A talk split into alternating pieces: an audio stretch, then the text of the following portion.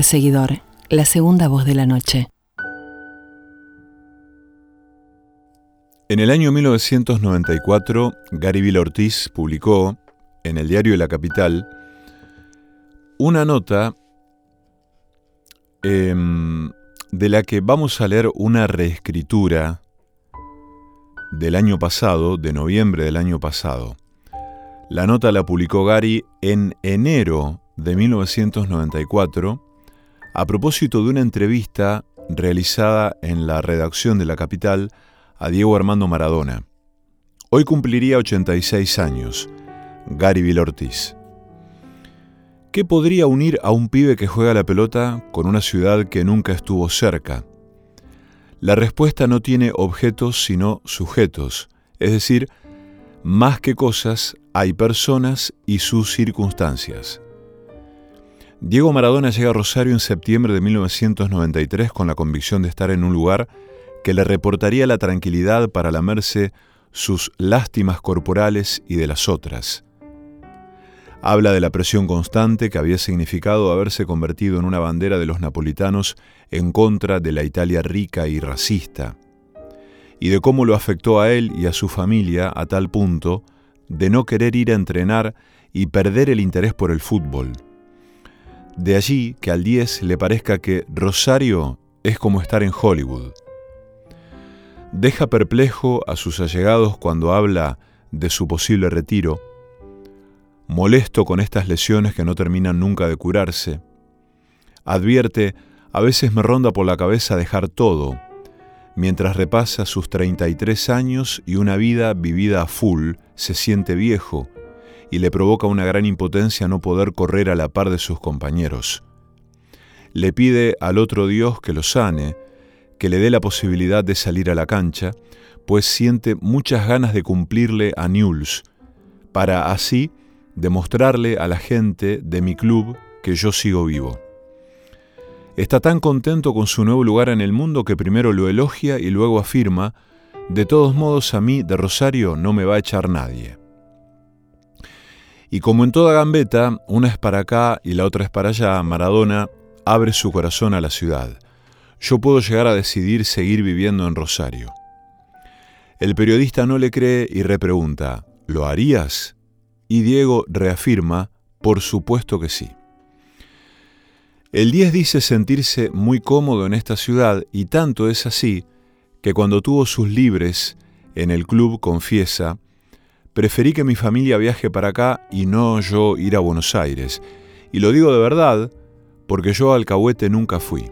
Cuando me siento mal en un lugar me voy. Y describe, me gusta la gente, la tranquilidad de la isla, entrenar con los muchachos de Newell's, para acuñar en una frase su presente. Hoy mi momento se llama Rosario. Quizá lo mueva la música de por acá, afecto al que le pone nombre propio. Fito es un maestro total. Le da a la juventud lo que está necesitando, no se deja comprar. Entiende tanto a los jóvenes y al momento que estamos viviendo que me gustaría que mi vida sea escrita por Fito. Para Diego, Fito es una bocanada de aire en un momento donde hay mucho humo negro. Tampoco pasa desapercibido otro rosarino, Ernesto Guevara. Recuerdo que cuando decidí irme del Napoli, vino el presidente del club y me dijo, ¿pero quién te crees que sos, el Che Guevara? Y yo le respondí, y más o menos. Pero las risas no alcanzan a tapar su reflexión sobre el revolucionario. Lo que pasa es que nosotros no tenemos el respeto que tendríamos que tener por el Che. En Italia todas las protestas y huelgas que se hacían en las banderas estaba la cara del Che Guevara. La insustituible pluma de Gary Vila Ortiz lo describe tenso, algo fastidioso con su fama, pero inmediatamente como si alguna palabra o algún gesto, alguna de las preguntas o algunos nombres le quitaran toda tensión. La alegría saltó a su cara y empezó a conversar como si estuviera con amigos de años. Se trata, según el periodista, poeta y escritor, en ese momento jefe de redacción de La Capital, de un muchacho al que una gran mayoría quiere ver solamente como alguien que juega maravillosamente bien al fútbol, pero en realidad es alguien que, además de su oficio, quiere dejar su testimonio de lo que vivió y vive, lo que piensa de lo que pasa en el mundo, su compromiso con lo que siente y cree. Maradona traslada a sus opiniones esa libertad que tiene el fútbol cuando el fútbol es una creación llena de felicidad. Reseña Vila Ortiz y se sorprende. A uno, cuando lo escucha hablar, le parece estar hablando con un rosarino más, para reubicar a su coterráneo tomando unas copas con música de fondo de Páez o Baglietto y compartiendo un libro de Julio Cortázar donde esté Reunión, un cuento que a los dos nos gusta mucho.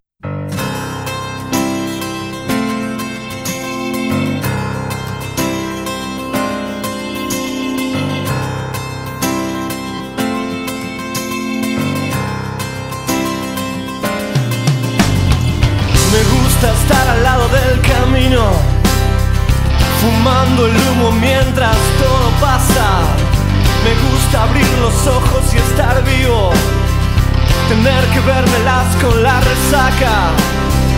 Entonces navegar se hace preciso en barcos que se estrellen en la nada. Vivir atormentado es sentido, creo que esta sí es la parte más pesada. En tiempos donde nadie escucha a nadie, en tiempos donde todos contra todos. En tiempos egoístas y mezquinos, en tiempos donde siempre estamos solos, habrá que declararse incompetente en todas las materias de mercado. Habrá que declararse un inocente. O habrá que ser abyecto y desalmado.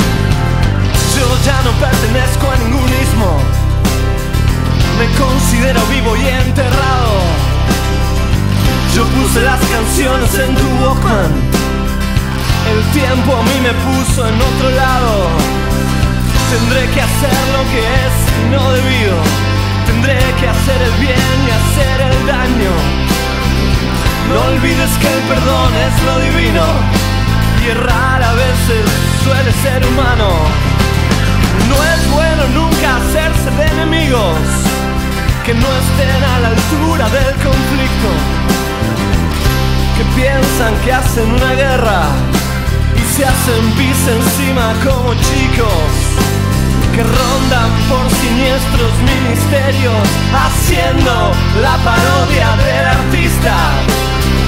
Que todo lo que brilla en este mundo tan solo les da caspa y les da envidia. Yo era un pibe triste y encantado de Beatles, Legui y maravillas. Los libros, las canciones y los pianos, las traiciones, los enigmas mi padre, la cerveza, las pastillas, los misterios, el whisky malo, los óleos, el amor, los escenarios, el hambre, el frío, el crimen, el dinero y mis diez días me hicieron este hombre enredado. Si alguna vez me cruzas por la calle, regálame tu beso y no te aflijas. Si ves que estoy pensando en otra cosa, no es nada malo, es que pasó una brisa, la brisa de la muerte enamorada, que ronda como un ángel asesino. Mas no te asustes, siempre se me pasa, es solo la intuición de mi destino. Me gusta estar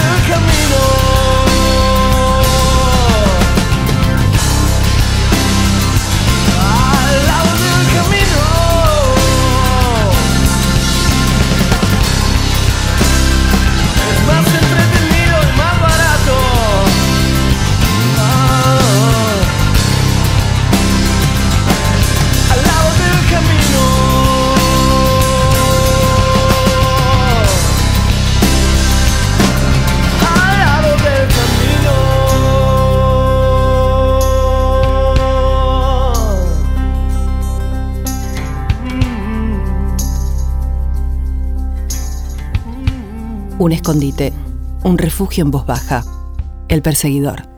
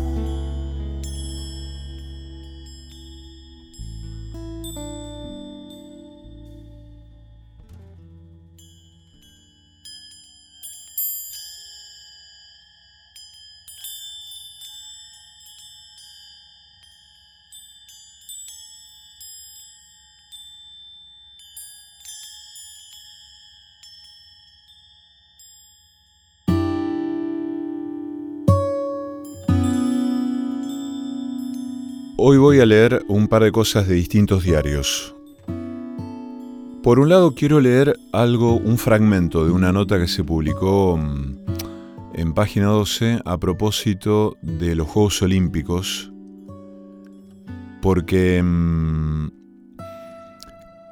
me parece necesaria esta mirada que da Camila Alfi, una periodista que escribe la nota, a propósito de una dimensión de la rebeldía, a propósito de Simone Biles. Y después quiero leer un fragmento de una nota que publicó Alexandra Cohen en el diario AR hace algunas semanas em, a propósito de la amistad, de, del Día del Amigo, ¿no? La quiero leer ahora, después de toda la fiebre del Día del Amigo, porque hace una lectura de la amistad, algunas lecturas, que me parecen brillantes. Em, la nota de, a propósito de Simone Biles dice, los Juegos Olímpicos tienen quien los desafíe.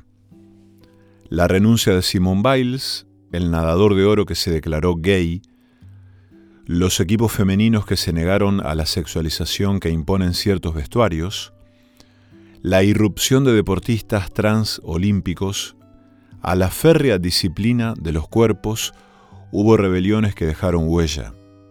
Pero patear el tablero del espíritu competitivo para cuidarse y exponer la vulnerabilidad fue el gran aporte de esta joven negra que no quiso ser una máquina productora de medallas. En El arte queer del fracaso, el investigador Jack Halberstam habla sobre cómo los olvidos, los extravíos, las pérdidas y todas esas cosas que salen mal pueden ser grietas interesantes para aventurarse a encontrar allí nuevos conocimientos que de alguna manera la ciencia paqui ignoraría por imperfectos, desprolijos y poco serios. Sin dudas las Olimpiadas tienen una aspiración cientificista, buscan ser neutrales y objetivas, tanto en su conjunto como en cada competencia particular. Cada movimiento es medido milimétricamente, cada jugada es planeada paso a paso, casi con el método científico, acción-reacción, y unos pocos segundos son suficientes para comprobar si lo ensayado alcanzó los resultados óptimos o falló en el intento. Los Juegos Olímpicos son de esta forma una radiografía social, un experimento controlado de una pequeña muestra de la humanidad con características entendidas como extraordinarias. Sin embargo, las leyes de la física son muy democráticas y sabemos que la presión ejercida sobre los cuerpos no es inocua para nadie.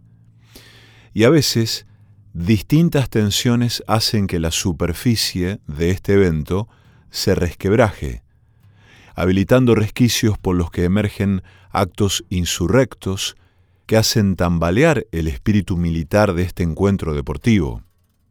Pero si hay alguien quien realmente se ganó todas las medallas en hacer volar por los aires y poner en disputa todo lo que significan los Juegos Olímpicos, es justamente una de sus abanderadas, Simone Biles.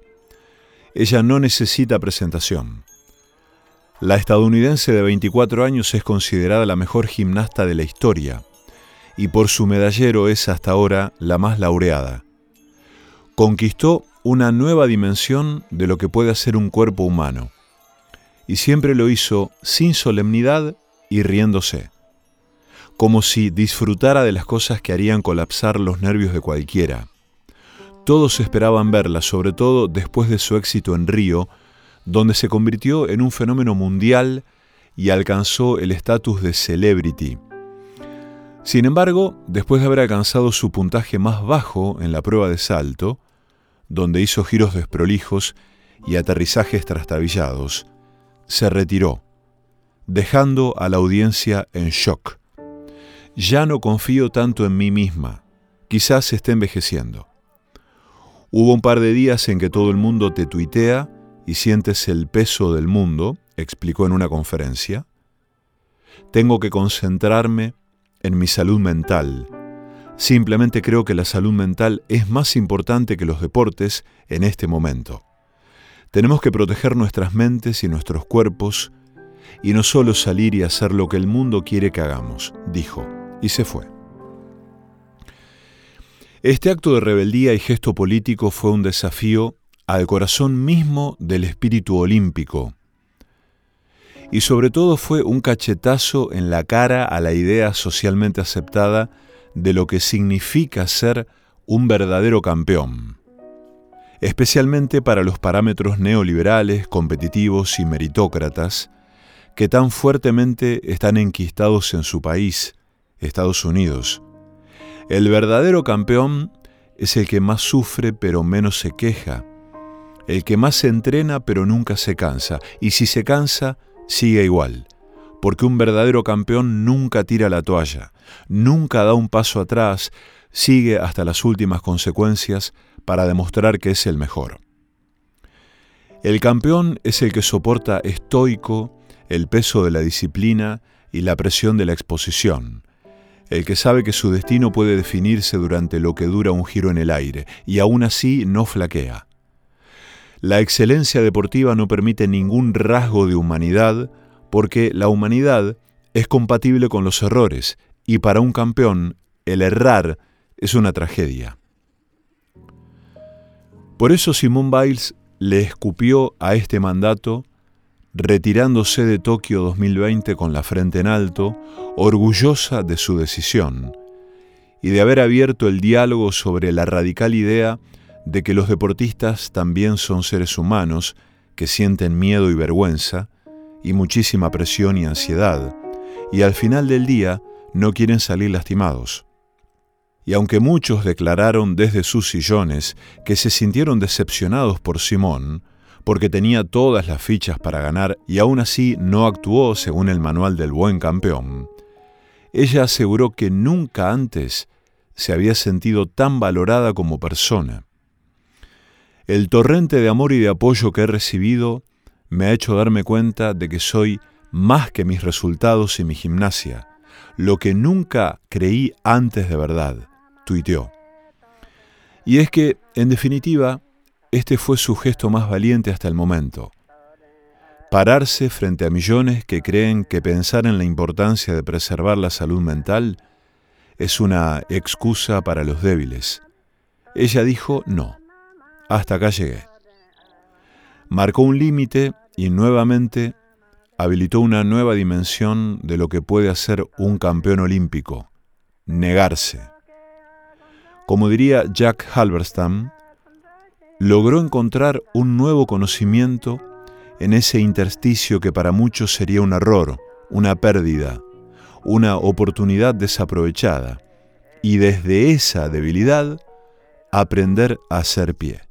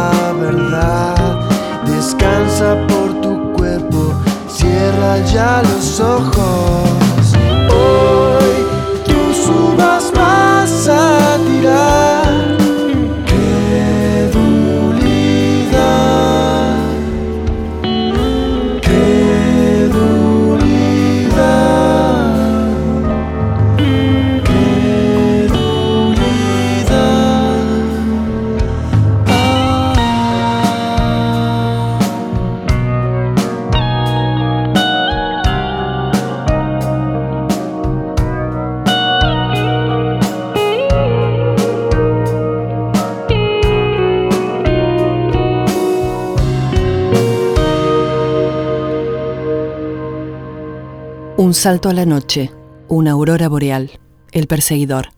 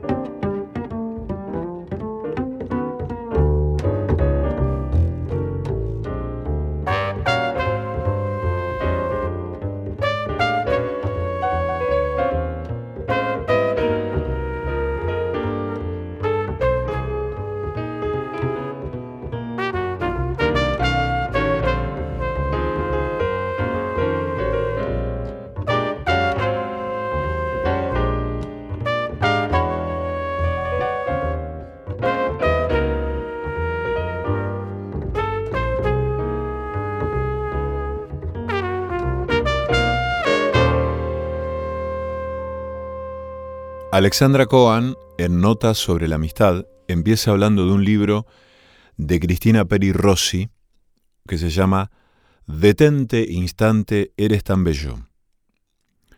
Cita un poema que se llama Formar una familia, que dice, Aquella mujer me gustaba mucho, pero me propuso que formáramos una familia. Ella tenía un hijo de su primer marido, tenía padre, madre, hermano y primos. ¿Para qué quieres otra familia? le contesté. Para que vea cómo tu hijo no baja la tapa del retrete por miedo oculto a la castración y cómo tu hermano no cierra la puerta del baño para no perderse nada de lo que ocurre en el salón?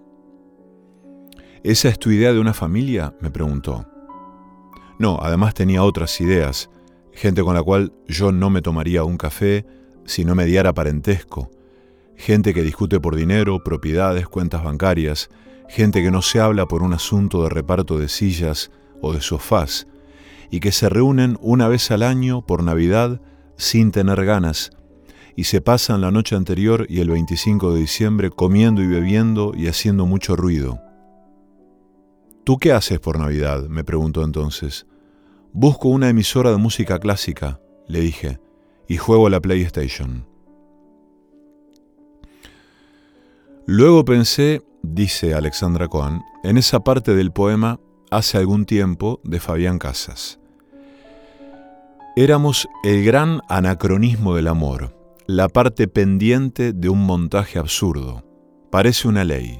Todo lo que se pudre forma una familia.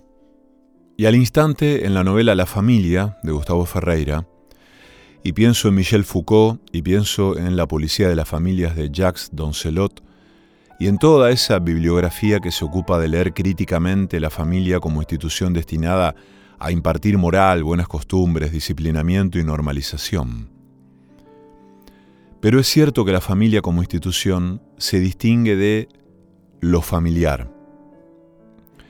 Hace muchísimo frío, es el día más frío del año, es domingo, anochece. Mi amiga Virginia Cosín lee en un lugar al aire libre, voy a escucharla. Lo que ella escribe me gusta desde antes de ser amigas. Sus procedimientos literarios me conmueven desde antes de que me conmoviera nuestra amistad. Y entonces le estoy escuchando y entonces lee. Todo lo que sé de la guerra lo sé por las películas, por las novelas, por los libros de historia, porque tengo una familia, porque estuve enamorada. Pero yo subrayo porque tengo una familia. No hay familia sin guerra, no. Por eso para Tolstoy todas las familias felices se parecen. Se parecen al ideal de familia ideal, pero cada familia infeliz lo es a su manera. Porque esa infelicidad acaso sea lo más singular de cada una de ellas. Esa infelicidad acaso sea ese punto de imposibilidad familiar. Hay formas y formas de la amistad.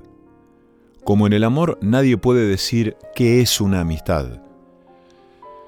Pero lo cierto es que la amistad, otra vez como el amor, ha sido objeto de moralismos, prescripciones, esencialismos y discursos que la agobian y la aplastan. Vircano escribió, Es innegable que la amistad es un territorio codificado, normalizado, capitalizado y no exento de sus propios libretos culturales. Muchas veces aparece como el compañero de aventuras del personaje principal del guion vincular, blanco, burgués y heterosexual, que coloca en el centro o en la cúspide de las relaciones afectivas y de cuidados a la pareja, el amor romántico y la familia nuclear. Siempre me incomodó mucho esa expresión que dice que los amigos son la familia que uno elige. Mis amigos no son mis hermanos, no. Porque no hay hermanos sin ferocidad, para mí la amistad es un lugar de resistencia a esa ideología familiarista. Una resistencia que no va de suyo, que no siempre es igual, como nosotros que no somos siempre los mismos, aunque también seamos los mismos. Hace poco alguien que fue amigo durante otro tiempo de mi vida me dijo, Vos sos la misma de aquel tiempo y sos totalmente otra como los cuadros de Picasso, que se llaman Las Meninas y que son y no son las Meninas de Velázquez. ¿Cómo sería posible entonces, si uno no es siempre el mismo, tener siempre los mismos amigos? Hay un moralismo que me molesta y es que se idealice la amistad que se conserva desde la infancia. Tener amigos desde la infancia, de toda la vida, es visto como un valor per se. Y es que la estabilidad como valor, ¿acaso sea un valor conservador? No estoy criticando que se tengan amigos de toda la vida, estoy criticando que eso se erija como valor per se. Una vez mi amiga Karina González Monier dijo, la amistad es la única posición en donde se aguanta el goce del otro. Y también dijo, los amigos cumplen una función epistemológica, son una fuente de acceso a la verdad. Y entonces me acuerdo de Maurice Blanchot que dice, la amistad, esa relación sin dependencia, sin episodio, y en la que entra, sin embargo, toda la simplicidad de la vida, pasa por el reconocimiento de la extrañeza común, que nos permite no hablar de nuestros amigos, sino solamente hablarles. Y pienso que, como en el amor, se trata de ser hospitalario con el otro, incluso con lo que tiene de hostil. También pienso en ese ideal de reciprocidad que invade las relaciones amorosas y de amistad. La reciprocidad es imposible. No hay manera de que sea recíproco si por recíproco suponemos que al otro le pasa lo mismo que a uno, que el otro debería dar lo mismo que uno. Pretender reciprocidad es una trampa que nos impide, como diría mi amigo José Luis Jureza, habitar la diferencia en paz. En la amistad como en el amor es mucho más lindo atravesar el espejo, como hace Alicia, antes de pretender reflejarnos en él. Cuando el espejo se mete entre uno y el otro, desaparece el entre, esa usina incesante de diferencias que alivian. Hay amistades construidas sobre el suelo pantanoso de la identificación, del espejo como medida. No sé si hay forma de que eso termine bien. Escribió Nietzsche en Amistad de Estrellas, Éramos amigos y nos hemos vuelto extraños, pero está bien que así sea. Y no queremos callar ni escondernos cual si tuviéramos de qué avergonzarnos. Somos dos navíos, cada uno de los cuales tiene ruta y rumbo diferente. Podemos tal vez cruzarnos y celebrar juntos una fiesta como ya lo hicimos. Estaban los navíos tan tranquilos en el mismo puerto, bañados por el mismo sol, que cualquiera creería que habían llegado a su destino y que tenían un destino común. Mas luego la fuerza omnipotente de nuestra misión nos separó, empujándonos por mares distintos, bajo otros rayos de sol. ¿Y acaso no volveremos a encontrarnos, o quizás sí, pero no nos conoceremos, porque nos habrán transformado otros mares y otros soles?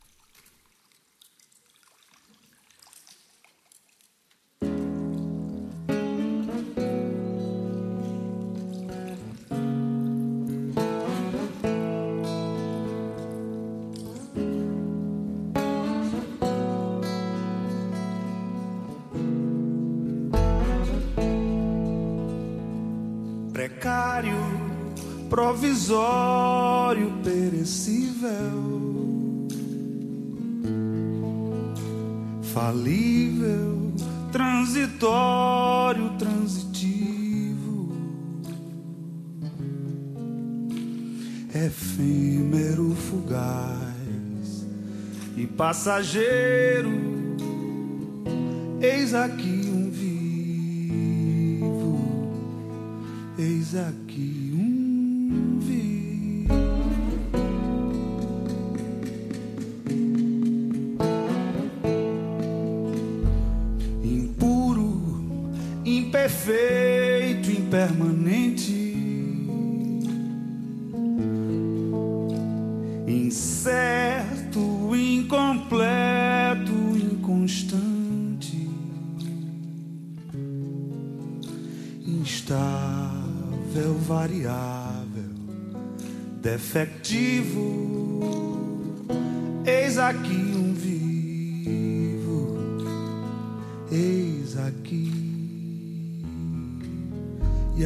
Apesar do tráfico, do tráfego equívoco, do tóxico, do trânsito nocivo da droga, do indigesto digestivo, do câncer, do cerne, do ser vivo, da mente o mal doente coletivo, do sangue o mal do soro positivo. E apesar dessas e outras, o vivo afirma firme, afirmativo, o que mais vale a pena é estar vivo, é estar vivo.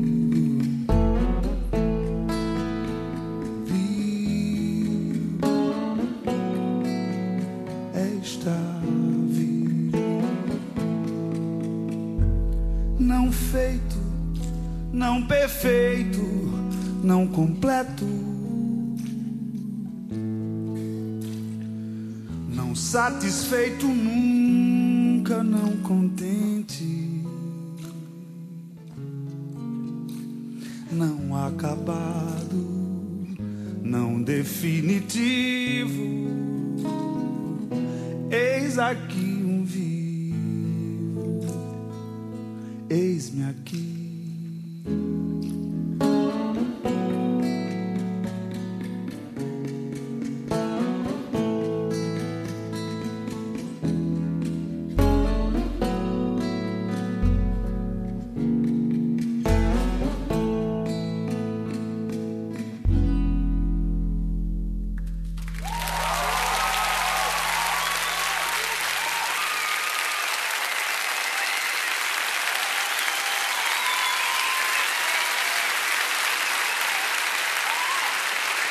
Bonsoir. Merci beaucoup.